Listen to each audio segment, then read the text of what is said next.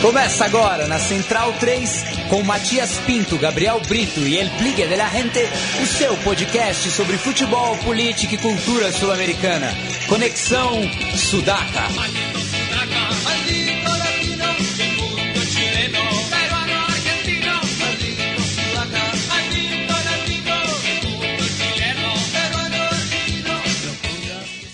Buenas ouvintes da Central 3, está começando mais um Conexão Sudaca, ocupando e resistindo na sua placa de áudio.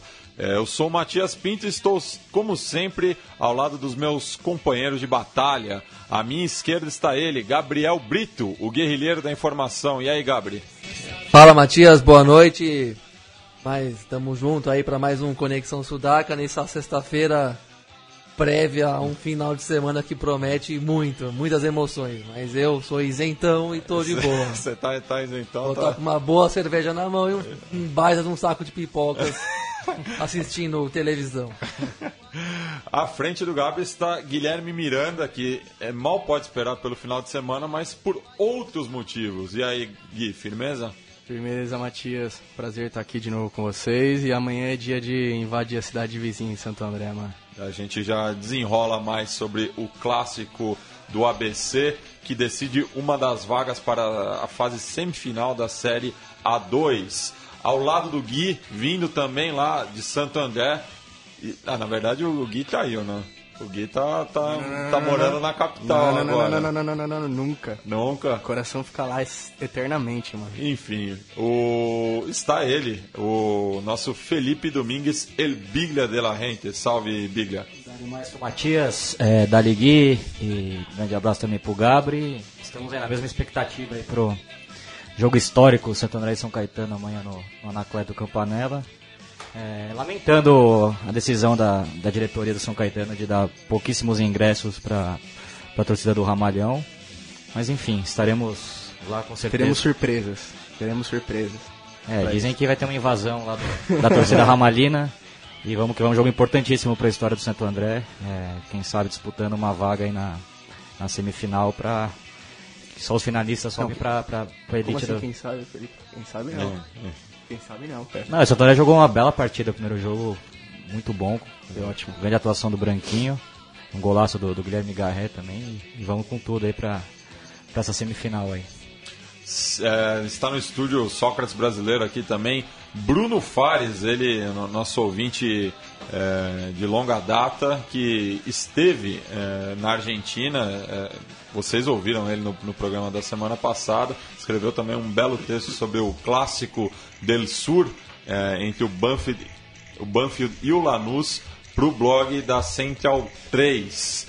É, recomendo tanto ouvir o programa da semana passada para acompanhar esse relato, quanto é, pela escrita.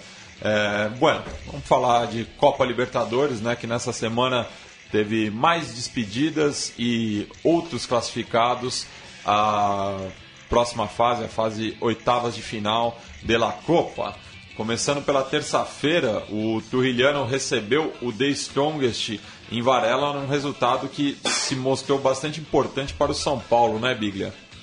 É isso aí, um resultado importantíssimo para o São Paulo. É, o, o treinador do Strongest, o, o Soria, botou um time bastante ofensivo, buscando o resultado que seria fundamental para o Strongest jogar por, é, por um empate na rodada final contra o São Paulo. E, mas contou com. É, é muito difícil, né? O Strongest é um time que. Lembramos bem naquele jogo contra o São Paulo, um time que especulou, jogou bem fechadinho por uma bola, conseguiu essa bola, um gol do, do Matias Alonso. Venceu o São Paulo, se colocou numa condição bo- boa no grupo, mas Matias Alonso que fez gol também contra o, o belo, golaço de falta, né? O goleiro teve um azar e a bola acabou. É, foram três gols de bola parada, né? O gol, o gol também do, do de falta e o gol que deu a primeira vitória da equipe Aurimarron na história da Libertadores de pênalti, né? Num- e um jogo bastante nervoso no final, né? Bastante pegado. Acho que o Strongest sentiu muito é, esse fator de ter que ser o protagonista do jogo e buscar o resultado. né? O, o time Trulhano se fechou muito bem e, e depois acabou contando também com a falha do Vaca no primeiro gol, goleiro experimentado que, que falhou, a meu ver, no, no primeiro gol do Trujilhanos e aquele pênalti sobre ali no finalzinho, um pênalti polêmico, mas que ajudou bastante o São Paulo. que depois conseguiu fazer o resultado e agora joga pro empate lá em La Paz. É, joga por empate, mas a, a vitória coloca o, o, São Paulo provavelmente como o melhor segundo colocado, né? Tal, talvez é, tendo uma chave mais acessível é, nas oitavas de final, mas pelas simulações seria o Rosário Central, né? Então. É, as simulações aí só, servem pra gente ficar torrando a mente e, e nunca dar o que a gente ficou adivinhando ali. Até porque ano passado o Boca ficou em primeiro e pegou o River no Super Clássico e acabou sendo eliminado. 2010 o, o Corinthians, Corinthians ficou em primeiro, pegou o Flamengo, o suposto 16 dançou também rapidinho. Eu não gosto desse critério, acho que não, não tem nada a ver o melhor primeiro, pior segundo. Deveria ser um sorteio. Até porque cada grupo tem seu enredo, né? Eu acho que, é, então, cada grupo é uma história diferente.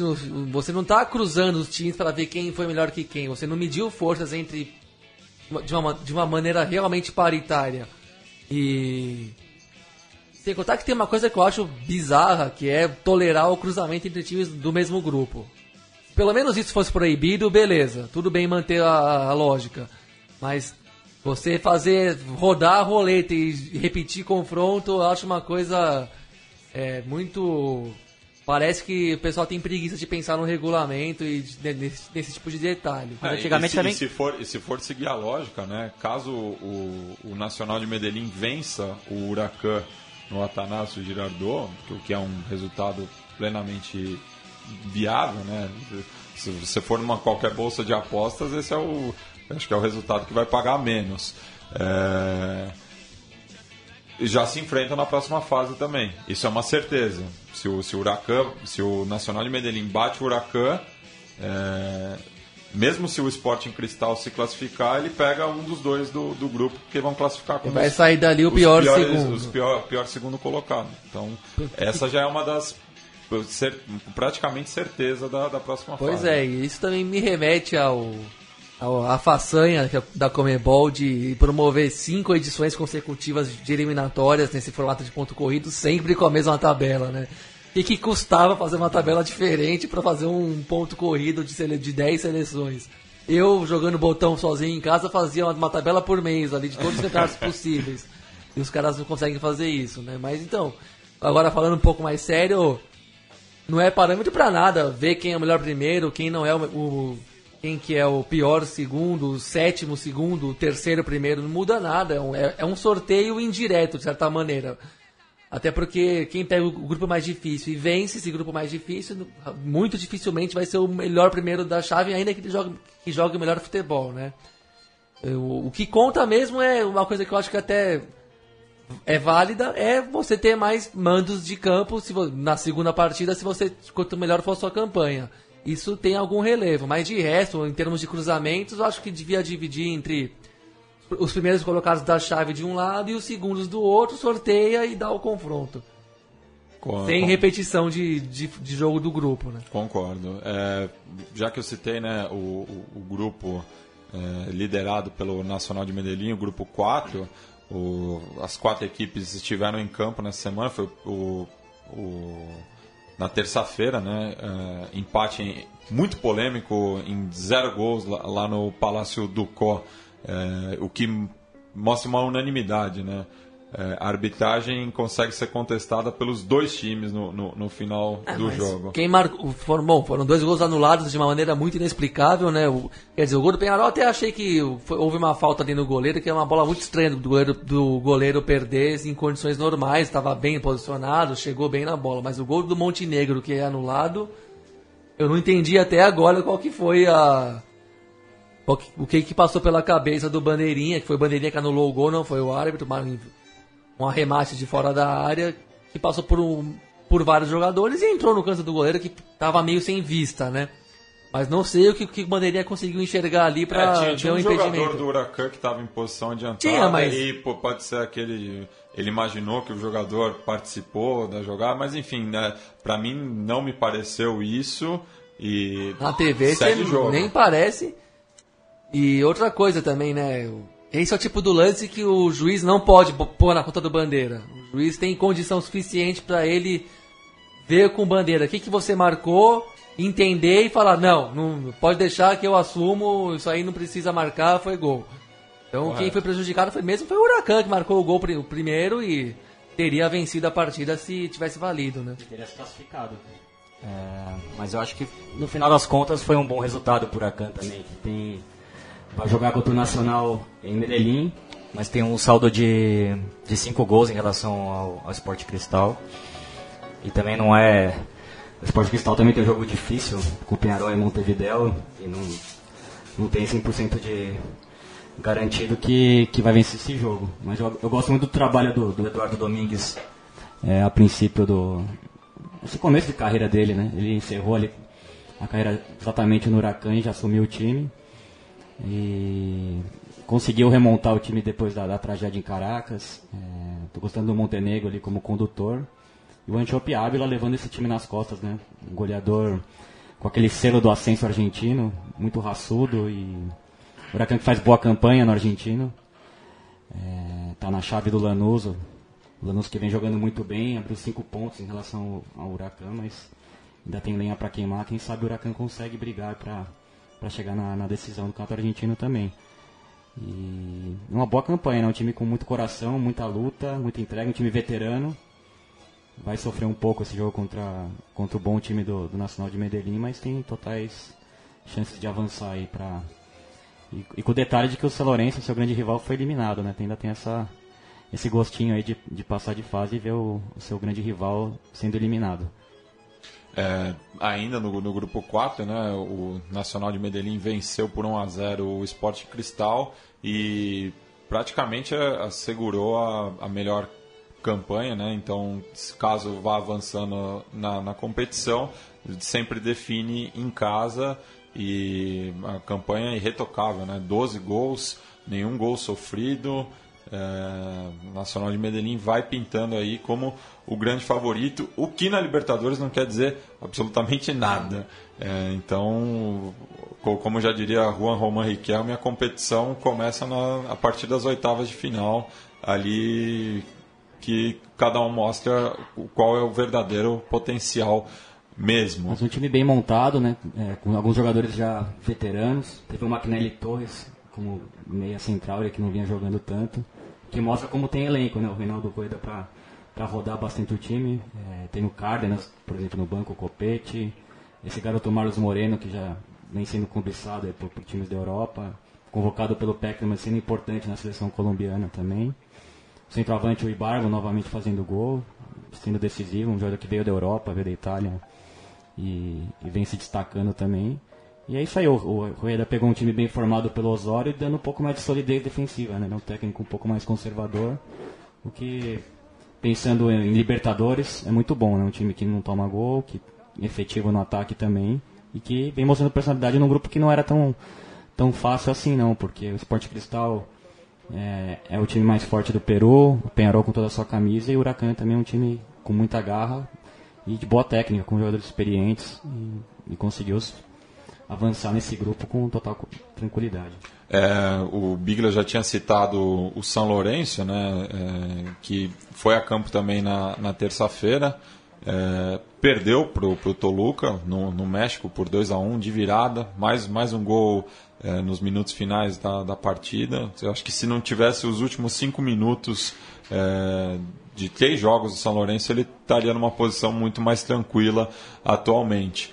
Mas com essa derrota e somada a vitória do Grêmio no dia seguinte, se despede da, da Copa pelo segundo ano consecutivo caindo na, na fase de grupos. Né? É, teve uma, teve uma troca muito grande assim, de estilo de jogo do- da época do Balsa com, com essa loucura que, é, que o Pablo Guedes quer impor ao seu time, né? um time de muita correria, muito fôlego e o, e o, o São Lourenço já tem um, um elenco envelhecido, é, difícil se adaptar a esse estilo de jogo. Fez até boas partidas, eu acho que os dois jogos contra o Grêmio, o São Lourenço fez, mostrou bom futebol, não conseguiu vencer.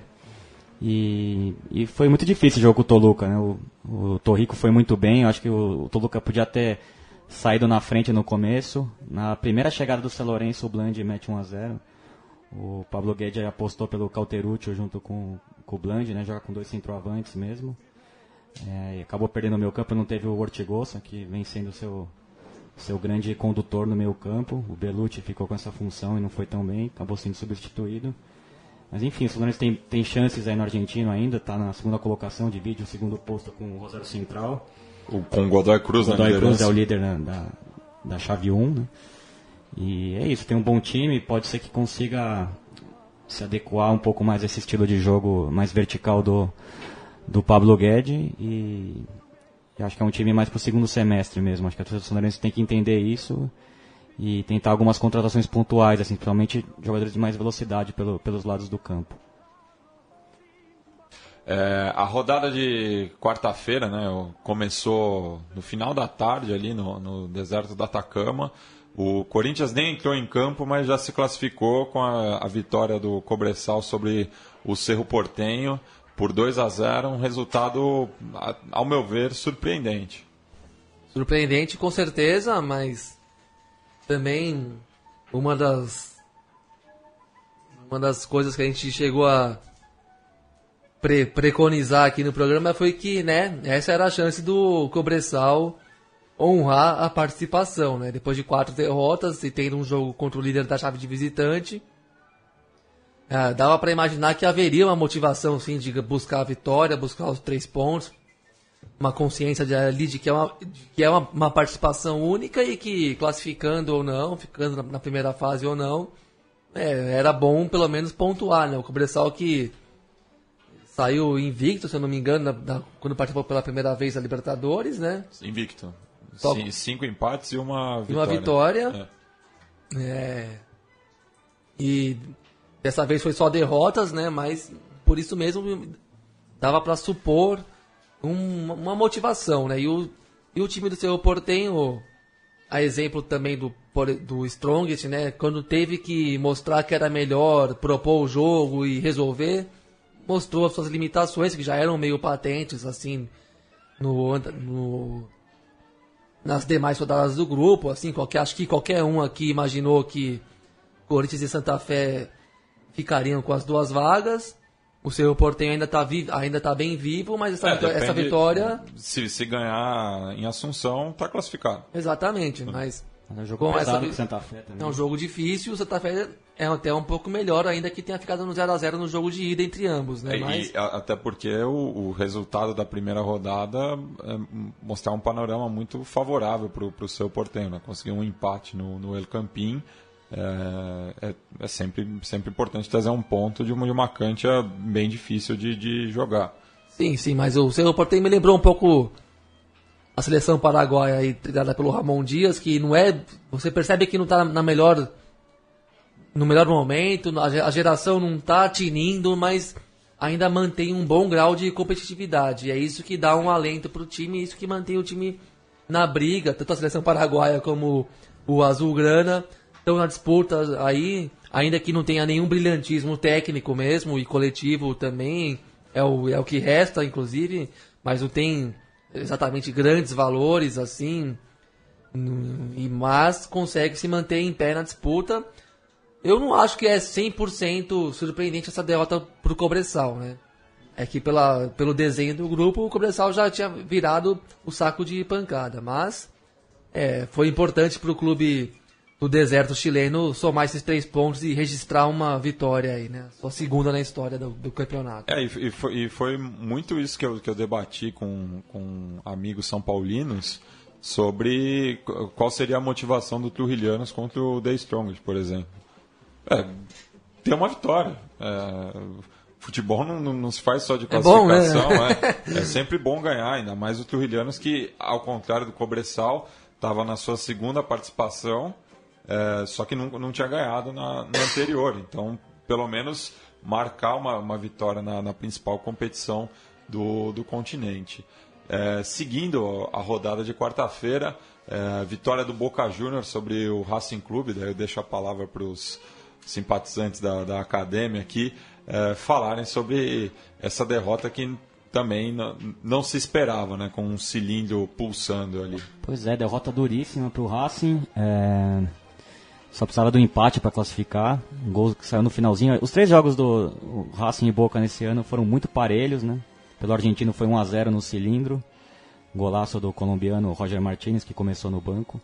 Principalmente como o Colorado Sava tem excelentes opções para o comando de ataque. Foi até essa uma, uma decisão polêmica que ele tomou de jogar com três atacantes, com o Bo, Lisandro Lopes e o Milito. Acabou perdendo o meio campo, a meu ver. É, sacrificando um pouco, um pouco o paraguaio, o Oscar Romero. Para mim, um dos melhores jogadores desse começo de temporada aqui na América do Sul. Que ficou um pouco abaixo. É, teve a volta do Ezequiel Videla, que com 15 segundos, quase é expulso, deu uma entrada criminosa no Pablo Pérez, quase é, acabou com o tornozelo do, do meia chinese.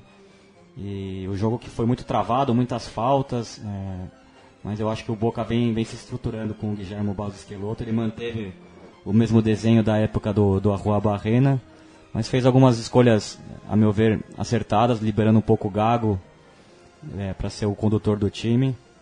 O, Lodeiro jogando uma nova posição, aberto, também na esquerda, acabou fazendo o gol ali no finalzinho, aos 38. Uma jogada onde o Gustavo Boa acabou num, num recompondo a defesa. É, o Gago acabou fazendo um belo passe, clareando a jogada. E o, ele aparecendo ali, o, o Uruguai, o Lodeiro, na, no segundo pau para fazer o, o gol que classificou o Boca, depois de um começo difícil. É, muitos problemas no vestiário, até, até a, a saída do Arroa Barrena, a chegada do, do Guilherme Boas Esqueloto, que, que deu uma, uma levantada de ânimo. A meu ver, ainda o Tevez jogando numa posição que ele não está muito bem acostumado, principalmente no final de carreira. E como, como camisa 9, acho que gosto mais do Tevez como ele vinha jogando na Juventus, como meia mesmo, é, como condutor. E o Racing se complicou. Agora o Racing vai ter que decidir a, a vaga lá em La Paz contra o Bolívar, que empatou com, com o Deportivo Cali e se manteve vivo. É, uma vitória por dois gols de diferença classifica o, a Academia Boliviana, no caso. Mas o Racing é muito forte. Teve, vale lembrar que perdeu seu melhor zagueiro, o Luciano Lolo. O Colorado Salva vem tentando ajustar, recuou o Grime para essa posição, lateral esquerdo jogou como zagueiro. E o Vobori, o ex-São Lourenço, acabou cumprindo essa função como lateral esquerdo e não foi tão bem nessa partida. O, tem problema também no meio campo, perdeu o Pancho Cerro que vinha sendo importante.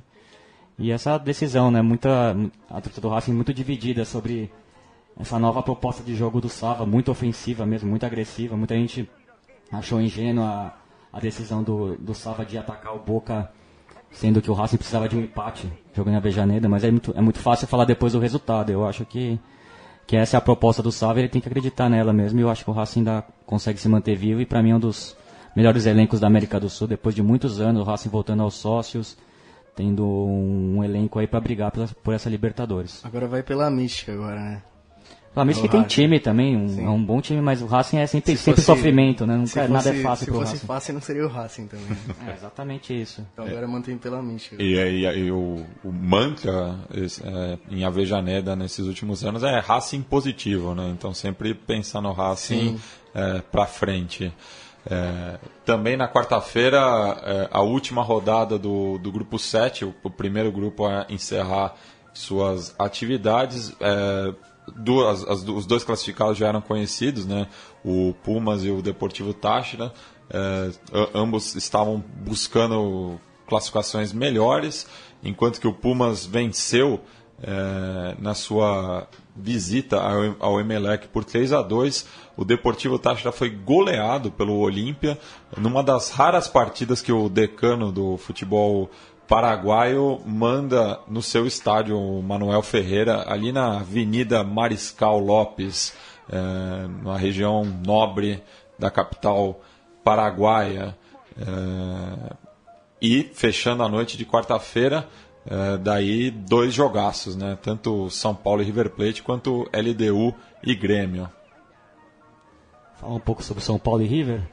Estivemos lá, encontrei meu amigo Matias ali na, na entrada da, do setor laranja, clássico ponto de, de boêmios e, e borrachos tricolores. Enfim, um jogo que. Esse professor não se segura nem de semana, hein, professor? Mas foi um jogo que são Vela Mística do Murumbi, né? Incrível como é diferente o clima do Murumbi em relação ao Pacaembu. A meu ver, um grande erro da, da diretoria do São Paulo é, de ter mandado aquele jogo para o Pacaembu contra o Strongest. Dificilmente São Paulo perderia no, no Murumbi. É, enfim, a torcida do São Paulo compareceu em peso e fez toda a diferença. Lembrando que o River Plate também vem num, numa sequência muito ruim, jogando muito mal.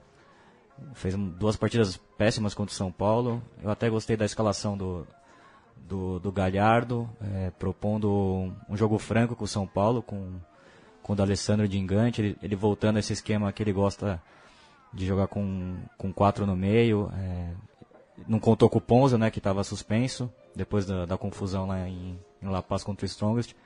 Fora dessa primeira fase, também está tá fora do último jogo e mantendo a dupla de ataque com o Alário e, e, o Rodrigo Mora. Mesmo assim, o São Paulo conseguiu controlar o meu campo. Bela partida do, da dupla de volantes, do Hudson e do João Schmidt. O primeiro, o, o João Schmidt acho que deu mais pouco mais de cadência, de toque de bola para São Paulo, melhorou a saída de bola. E o Hudson foi muito firme na marcação individual da Alessandro, não deixou o Cabeção jogar. E no mais, acho que um jogo que vinha muito parelho, com poucas chances. Só teve aquela no comecinho com, com o Michel Bastos e aí numa jogada do Bruno ali aberto pela direita. Esse foi um grande trunfo do Balsa. Os dois laterais bem, bem abertos, sem muita marcação. O Mena já não foi tão bem, mas o Bruno fez uma boa partida, acabou fazendo o cruzamento que abriu a, a partida. Caleri, impressionante ver ele ao vivo, né? Como ele briga em todas, como ele vai e incomoda os zagueiros, né? O River teve não contou com o Mamana, o Galhardo tomou a decisão de, de trazer o mercado, que vem em grande fase como lateral direito, inclusive da seleção argentina. É, o Mamana até chegou a viajar, mas era dúvida, né? Não, não, não estava nas melhores condições físicas. E o Galhardo com, com problemas para escalar essa defesa o ano inteiro, né? Enquanto que o, o Maidana nem viajou. O Maidana.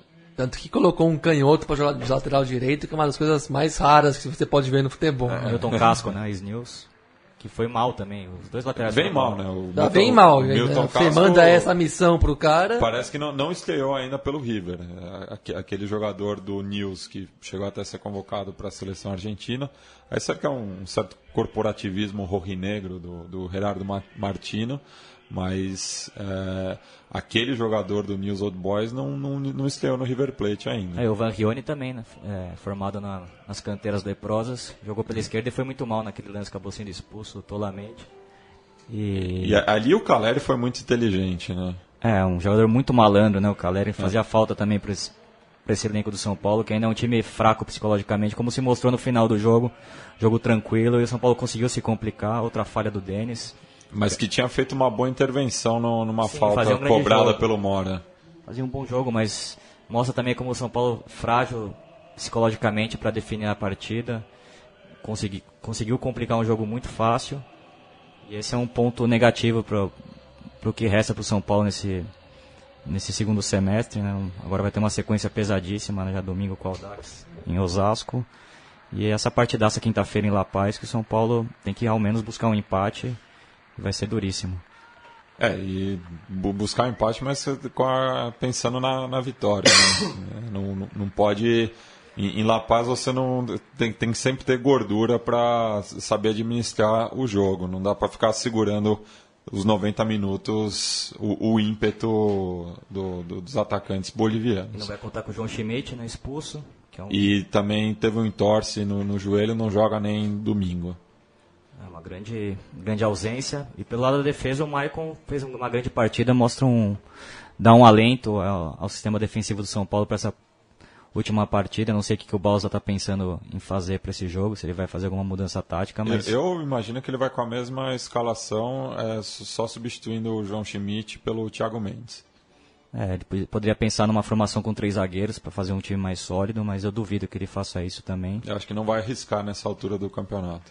E é isso, a gente tem que ver também a condição atlética de cada jogador, não é fácil jogar em La Paz. Mas eu acho que, por exemplo, o Boca Juniors e o River Plate conseguiram resultados em La Paz ali no, nos minutos finais, né? Tanto... Na verdade, o River cedeu empate. É, o River né? cedeu empate, exatamente. É. O Boca conseguiu o, buscar. O Boca conseguiu buscar o um empate. Vamos ver também como o Racing vai reagir é, ao Hernando Siles contra o Bolívar. É, essas são as, acho que La Paz vai ser Mas, o centro do, o centro dessas decisões, das últimas cinco vagas, né, que sim, restam. Sim, é, três vagas. É. Dois jogos muito importantes em La Paz, o Racing e o, e o São Paulo em condições parecidas, né? O Racing ainda com com a vantagem de poder de, perder por um gol de diferença. Poder perder um gol de diferença, exatamente. É, e o, o próprio Trujilhanos também fez uma boa partida contra o, o Strongest em La Paz, o que mostra que também não é nenhum bicho de sete cabeças. Claro, a, a altitude é sempre ressaltada, mas é totalmente possível o São Paulo voltar com a classificação da capital boliviana. O próprio Grêmio, que foi visitar a LDU, abriu 2 a 0 é, os equatorianos chegaram a descontar, o Grêmio virou e sofreu gol quase no final da partida, mas garantiu a vaga também à próxima fase e agora recebe o Toluca é, na arena do Grêmio, é, podendo é, até não, não, não, pode mais passar o Toluca, né? Essa é a certeza. O Grêmio termina na segunda colocação, daí tem que ver essa questão do, do ranqueamento. Mas imagino que o Grêmio, claro, vai jogar pela vitória contra a equipe mexicana. E já ficou de bom tamanho também ter chegado nessa rodada no grupo considerado mais difícil. Sim. Chegaram, já chegam ambos classificados, o deu um grande fogo de palha do grupo. Claro, o Salonense decepcionou um pouco, mas uma decepção daquelas que você... Até, até, com a vitória, né? Pela vitória no jogo de abertura vitória. com os dois golaços do... Do Copete. Do Morales, né? É. Dois... O Cachete, Cachete Morales. Isso. É. Parecia que era uma, alguma coisa promissora, depois não jogou mais nada, não se, o Toluca sobrou no grupo e o Grêmio também apagou aquela péssima impressão do jogo de estreia contra o Toluca mesmo no México e o, recuperou o futebol que o e mostrou no Campeonato Brasileiro mesmo, com o Roger mostrando um trabalho interessante e um time com quatro jogadores que, que tecnicamente estão muito bem e, um elenco que dá um bom suporte, né? Mas eu gosto muito do da linha de frente do Grêmio com Douglas, Juliano, o Luan. o Luan, que é um excelente jogador. E o Bobô agora o, referência. O, né? E o Lincoln mesmo, um menino bom também. O Grêmio, para mim, é um time que pinta aí para voos altos na Libertadores, independente de classificar em primeiro ou segundo. E tem um excelente goleiro também, é, o, o, o, que dá muita segurança para o sistema. Jeromel está em ótima fase. Também, o, o, grande destaque, o Wallace está muito bem na volância também. Golaço, hein? Jogando, jogando ao lado do Edinho, que é, que é veterano é, na, na Libertadores. Enfim, é um time bem talhado aí, tem condição. Outro brasileiro que desponta também, entre os favoritos, é o Atlético Mineiro, que não teve muita dificuldade para vencer o Melgar, já eliminado por 4 a 0 Abriu com menos de 15 minutos, já estava 3 a 0 para o Galo. É, o Lucas Prato fez seu décimo gol de pênalti pelo, pelo Atlético Mineiro. É, e confirma a classificação em primeiro é, de, um, grupo que tam, no começo também não se apresentava muito tranquilo, né? Mas é, vamos ter que falar do Colo-Colo, né? Pipocada, outra pipocada Sexta do cacete. eliminação consecutiva na fase de grupos.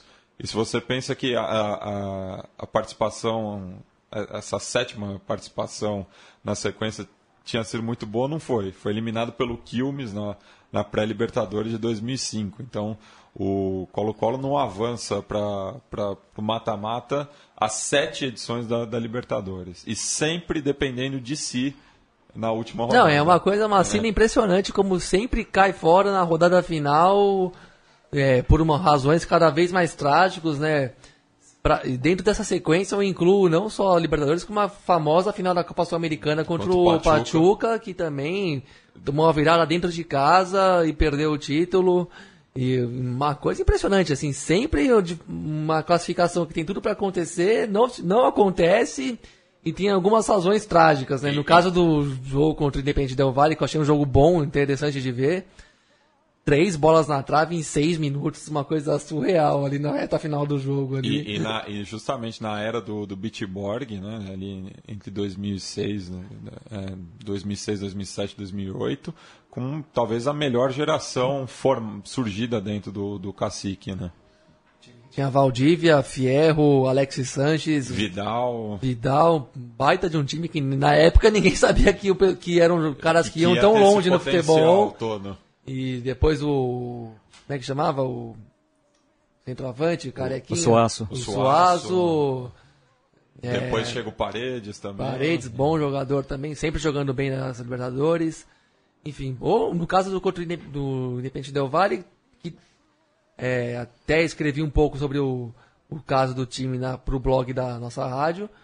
Também, pelo seu turno, merece a classificação. Um time que tem um trabalho muito bom, muito sólido revela base. bons jogadores, é um time que tecnicamente ap- apresenta um futebol respeitável, é, forma jogador e tem ideia de jogo, é, ganhou do, do Atlético Mineiro merecendo na- nessa primeira fase.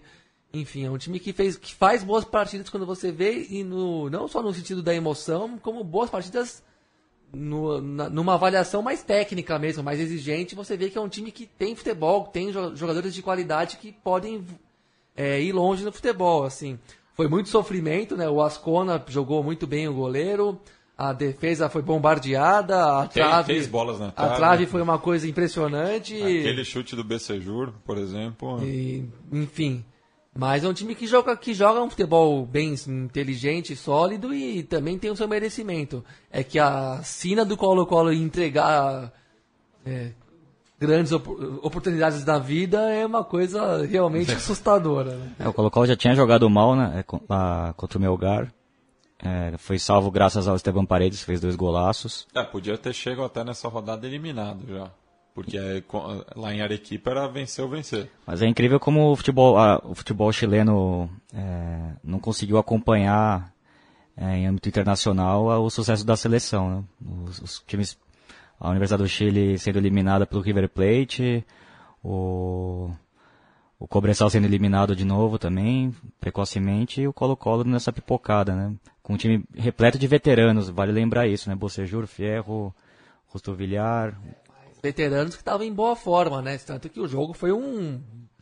Foi bem intenso o tempo inteiro. O Colo-Colo pressionou o jogo todo. eh, Acho que nem serve como, como justificativa, ainda que o time do equatoriano seja um time, por outro lado, jovem mesmo, na média de idade. E que joga junto há mais tempo também, tá sempre jogando Libertadores. Mas o Colo-Colo É, jogou mas o- tudo que precisava jogar pra, pra ganhar a partida, né? E O- não ganhou, não efetivou. O Colo-Colo também mantém essa base já há uns, uns dois anos, assim. Sim. Também não, não, não trabalho... É um time parecido com o ano passado, quando também É. pegou o Atlético Mineiro na fase de grupos. É, e, o- e o time justamente que quebrou o- a seca de títulos em 2014, justamente na, na volta do, do Esteban Paredes. Enfim, é lamentável, né?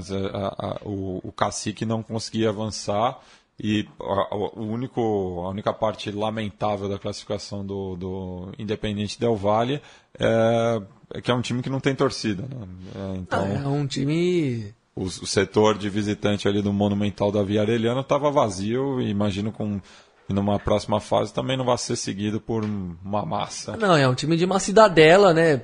Pequena, pouco a- de pouca população, estádio pequeno, acanhado. Um Tanto que é um- time refundado. É, um time meio refundado e que foca muito o seu trabalho na, na categoria de base, Clube de como alto rendimento, clube de alto rendimento especializado. Independente Del Valle, que era o antigo Independente José Teran. Uma E o- treinador e um- uruguaio- e um estádio bem pitoresco também, né? Tem um society atrás dos gols ali, enfim. Mas é um time que mereceu, né? Ainda, Não, claro. e, a, e a modéstia no, no, do- da, da, da instituição também não tira nenhum. Só aumenta os méritos, na verdade, né? Um time bem, bem trabalhado, sim, e pelo pitoresco também é divertido ver se classificar e aprontar um pouco contra times de muito mais camisa. E né? o técnico uruguaio também faz um trabalho longo, né? O Pablo Repeto, que, já foi campeão nacional pelo defensor, né? Então é um. é um time que também forma formador de talentos no Uruguai. Acho que levou essa experiência aí pro, pro futebol equatoriano, que, que vem trabalhando bem a sua base também. O que vem também demonstrando na- nas eliminatórias, né? Um time que vem brigando novamente para para chegar à Copa do Mundo.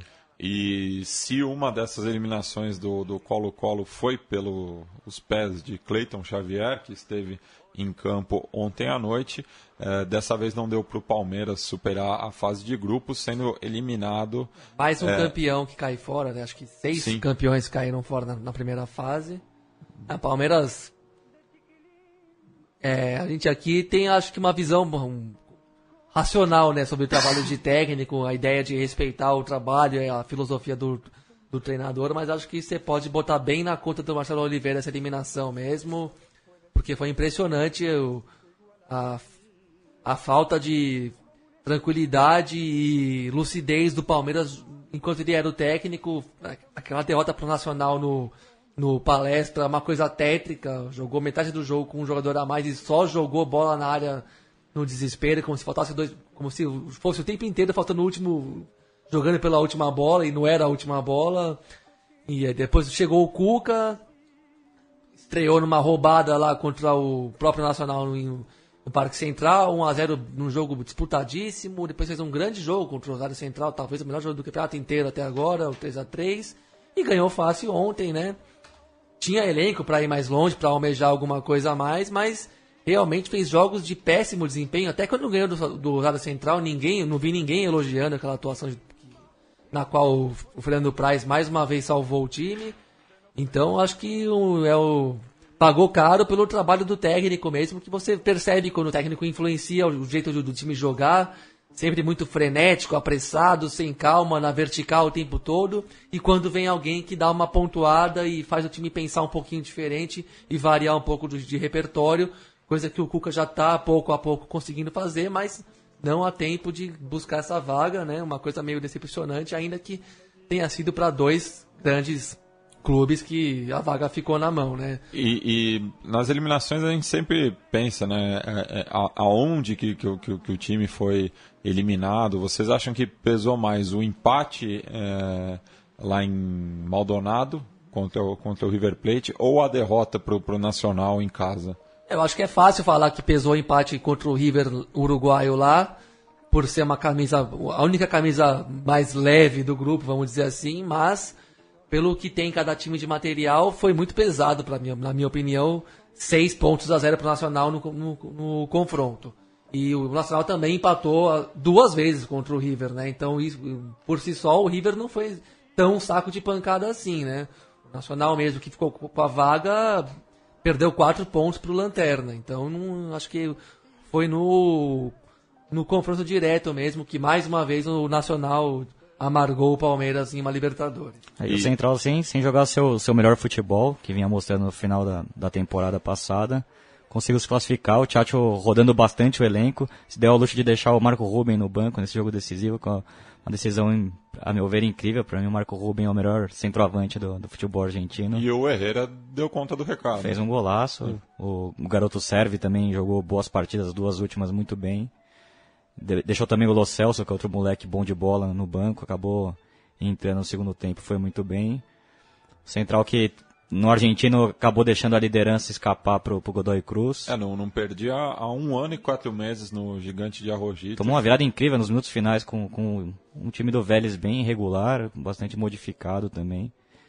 Enfim, o Central não não está num grande momento e mesmo assim conseguiu se classificar. Em primeiro da chave. Em primeiro da chave. Numa da, também do, dos chamados grupos da morte. E muito se falou aqui no Brasil né, sobre uma um possível jogo de compadres entre o Nacional e o Uruguai, mas é de gente que não conhece a rivalidade entre argentinos e uruguaios. Né? Não, não imagino que o Nacional tenha afrouxado, claro, jogou. Sem o Nico Lopes, sem é, alguns jogadores. Jogou sem nove, né, o Nacional. E, e, e, pelo que se sabe aí, pelo que correu de notícia, não teve nenhum migué, foi meio que foi, foi cachumba, quatro cachumbas e, e os demais poupados justamente para não tomar nenhum cartão. Estava classificado também, né? classificado então, já. Não era de se esperar a maior das guerras quando, quando você já está classificado, você não vai ter arriscar de ter três, quatro suspensos para um mata-mata de Libertadores. Lembra, então... lembra que o Nacional não chegava nessa instância desde 2009, quando foi semifinalista. É, então acho que o Palmeiras não pode reclamar do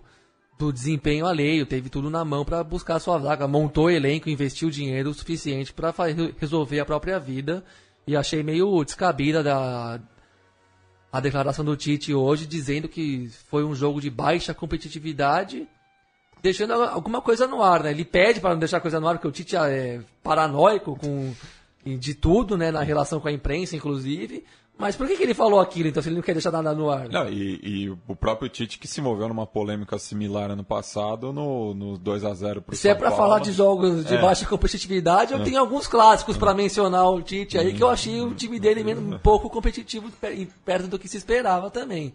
É. E o Balsa também criticou ele, ele não, né? Criticou o Corinthians abertamente naquela derrota pro São Paulo de 2 a 0 que interessava ao São Lourenço um para classificar e, e, classific, e acabaram classificando-se os dois rivais paulistas. Né? Isso. Então achei uma coisa meio fora de contexto mesmo, assim, até porque no momento algum, apesar do Nacional não ter, não ter jogado o jogo da vida, não pareceu nem um pouco má vontade, né? Bueno, é, repassar os últimos jogos dessa fase de grupo que vão ser disputados na semana que vem, é, sempre, claro, lembrando no mesmo horário, pra, justamente para não ter qualquer tipo de manipulação para evitar, né? Porque até pode acontecer. É, o Penharol recebe o Sporting Cristal no Campeão del Siglo, no que vai ser o primeiro jogo do, do Carboneiro em seu novo estádio pela Libertadores. Já está eliminado, mas é, imagino que a torcida vai fazer uma grande festa justamente para batizar a nova Cântia. É, isso às sete e meia da terça-feira, já que no mesmo horário o Huracan visita o Nacional de Medellín no Atanásio Girardot e o Nacional pode chegar à campanha ideal 100% é, na primeira fase. É, mais à tarde, na terça-feira, é, São Lourenço e LDU se enfrentam, ambos eliminados, lá em Barro Flores, no, no Evo Gasômetro, enquanto que o Grêmio recebe o Toluca na Arena do Grêmio para somar mais alguns pontos que podem ser importantes é, para a próxima fase. Na quarta-feira, Bolívar e Racing disputam uma vaga no confronto direto, às sete e meia no Hernando Siles, enquanto que o Boca Juniors recebe o Deportivo Cali, é, também almejando uma classificação melhor. É, às 9h45, Cerro Portenho e Santa Fé também disputam mais uma vaga pelo grupo 8, enquanto que o Corinthians soma, espera somar mais pontos contra o Cobressal imagina uma vitória corintiana. E fechando essa fase de grupos, eh, o São Paulo joga a vida contra o The Strongest também no Hernando Siles, assim como o Racing, enquanto que o River Plate recebe o Trujillano para aumentar o número de gols. É, é, a maioria dos confrontos está assim, é, ou é confronto direto ou é um time recebendo um eliminado buscando melhorar a classificação, basicamente. É, semana que vem não teremos programa por conta do, do feriado de Tiradentes, mas retornamos na semana é, seguinte já falando sobre o mata-mata. O, o Bigla, durante a semana, é, nos lembrou é, que um, uma grande voz do futebol colombiano nos deixou essa semana, né, Bigla? É, muita comoção nas redes sociais dos meus amigos colombianos com, a morte do locutor Edgar Pereira, da Rádio Caracol. É uma narração bastante conhecida aqui na, no Brasil, né? Sempre no, nos grandes momentos do futebol colombiano, principalmente nos anos 90, apareciam as narrações do, do Edgar Pereira. Fui buscar um pouco da, da bibliografia dele, também um político importante na Colômbia, foi senador da nação e também foi cônsul da Colômbia no, na África do Sul. E ficou muito famoso, principalmente nos anos 80 também, no, no grande momento do, do, futebol colombiano, ali com, com o dinheiro do narcotráfico rolando solto, as grandes campanhas do, do América de Cali que perdeu decisões históricas da Libertadores, e o título do Nacional de Medellín, né, de 89, o primeiro título continental para a Colômbia. E não sei qual a narração que você separou, mas. Eu não separei uma. Na verdade, não fui eu, foi a própria Rádio Caracol que separou cinco, as cinco narrações mais emocionantes de Edgar Pereira ao longo de sua trajetória. E é isso que a gente vai ouvir no quadro Que Lindo Que Es El Fútbol. Lo marcan dos, la pelota Marabona, arranca por la derecha el genio del fútbol mundial, y deja el tercero a tocar para Borruchaga siempre Marabona, genio, genio, genio, ta, ta, ta,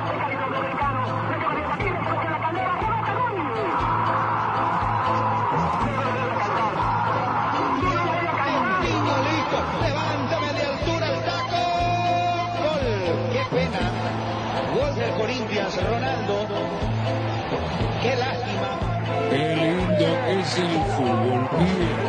Qué lindo que es el fútbol, pibe.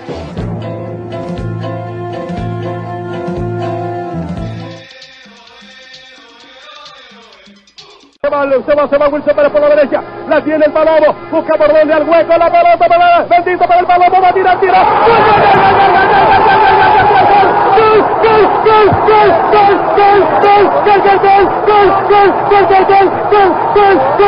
¡Gol! De Colombia, Colombia, Colombia, Colombia, mi patria. Colombia sí, golazo, golazo del Palomo Zuriaga. La palazo del pecho, este la metió larga para Feller. Se va Feller por la punta izquierda de la cabeza, mira por dónde, mira por dónde, se mete con el área, cortó la pelota libre. Leonel la saca al medio para el bendito Fajardo. Camina el bendito Fajardo con ella, la tocó por el pie, Valderrama, lo domina el pie, Valderrama. La juega, atención, se voltea el pie, Valderrama mete la pelota para Freddy Rincón, la pelota para Rincón. Para Valderrama, para Freddy. Se mete Freddy,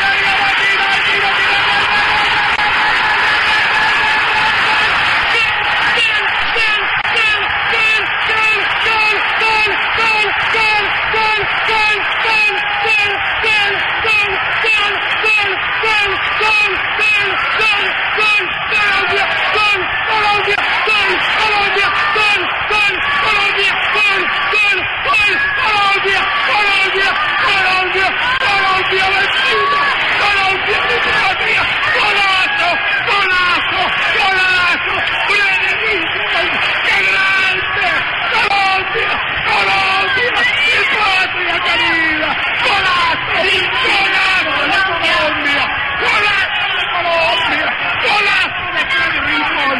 Presenta la bola el pitcher, el lanzamiento aquí viene para Comba, ahora el roletazo sobre la segunda, la bola se va. ¡Hit la bola! ¡Hit la bola! ¡Hit la bola de Rentería! ¡Hit la bola! ¡Hit la bola de Rentería! ¡Hit la bola! ¡Y los Marlins campeones del mundo! ¡Los Marlins campeones del mundo!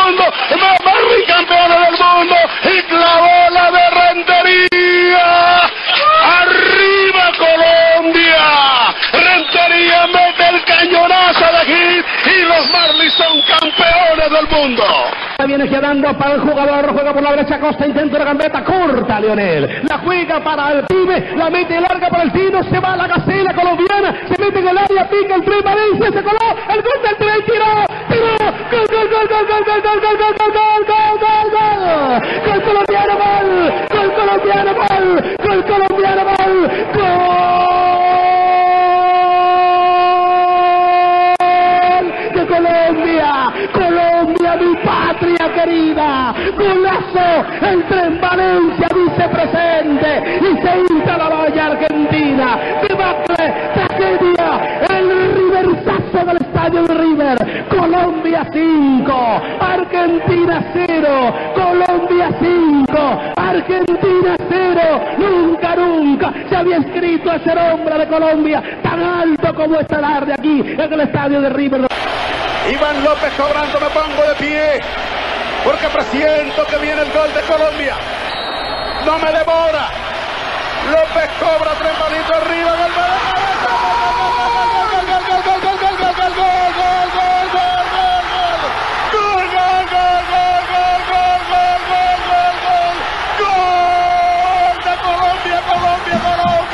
Mi patria querida. Golazo, golazo colombiano, golazo colombiano. Hermosa bomba de cabeza. Y se hizo la Bahía de México. Repetición de la jugada, viene el cobro, se levanta. Pony Malta, bebida de campeones. la valla. La pelota suelta que le meta Colombia tiene uno, México cero. Aí vocês ouviram as narrações de Edgar Pereira. O Bigler, a gente está ouvindo aí no fundo também é, outra grande voz, mas essa é, voz não é do da, da narração, mas sim do tango, que também no- nos deixou essa semana, né? A Mariano Mores, pianista é, histórico do, do tango, somente nos anos 40 e 50, falecido com 98 anos. É, ficou. é, compôs um, um dos tangos, acho, mais famosos, é, Cafetim de Buenos Aires. O É, Firulete também é dele. Firolete. Taquito Militar. É, e no Natar de Gris também, que é uma música muito bonita, de um disco que eu tenho do, da orquestra do Aníbal Troilo, e Cafetim de Buenos Aires, que ficou famosa na voz do, do Edmundo Rivero. É, enfim, o tango de luto, acho um dos últimos grandes nomes do, do tango aí, é, da década de ouro, 40 e 50, que, que ainda estava vivo. E vamos ficar aí com, com o som do, do Mariano Mores. Ao fundo foi o que tocou no programa de hoje. É, e para encerrar a música, a, a música que nos despedimos de vocês, eu deixo a palavra para o Gui, é, baterista da, da banda Visitantes, já que amanhã é dia de clássico, dia de jogo fora, né, Gui? Dia de jogo fora amanhã. A gente vai pra invadir a cidade vizinha E o Santo André vai em busca da vaga para a semifinal da, da A2. Buscar o acesso depois, né? E. Como que é? E aí, a gente ganhou de 2 a 2 a 1 em casa na semana passada. E agora a gente. Um empate já tá. Já é o suficiente para classificação já. E só atualizando os ouvintes que porventura estejam ouvindo ao vivo, é, o Batatais já garantiu vaga na próxima fase ao empatar com o Bragantino na capital da linguiça. Quem aqui. diria que o Bragantino ia ser eliminado, hein? Nos pênaltis. Não, não, foi. Foi nos pênaltis. Foi nos pênaltis. Então me, me corrija aqui, Gabriel. Um, ah, um acontecimento folclórico aí, que eu não tô sabendo, porque eu tô me informando agora, mas teve um pênalti do Batatais que foi mandou voltar a cobrança, porque voou uma bola da torcida do Bragantino pra dentro do campo, aí o juiz mandou repetir a cobrança. Enfim, depois de 20 co- cobranças de pênaltis, o Batatais eliminou o Bragantino com 15 mil pessoas no Marcelo Stefani, para respeitar pra o que sempre, claro. disse o Matias aqui. É, então, é, a gente, já que o Batatais conseguiu a classificação fora, amanhã a gente torce pelo Gui aqui e os demais andeenses que o Ramalhão também volte de São Caetano com a classificação. Por isso a gente vai ouvir o tema da banda Visitantes, Dia de Jogo Fora. Asta! Dia de jogo fora! E os garotos não querem ficar. Vem do PNO. Paqueras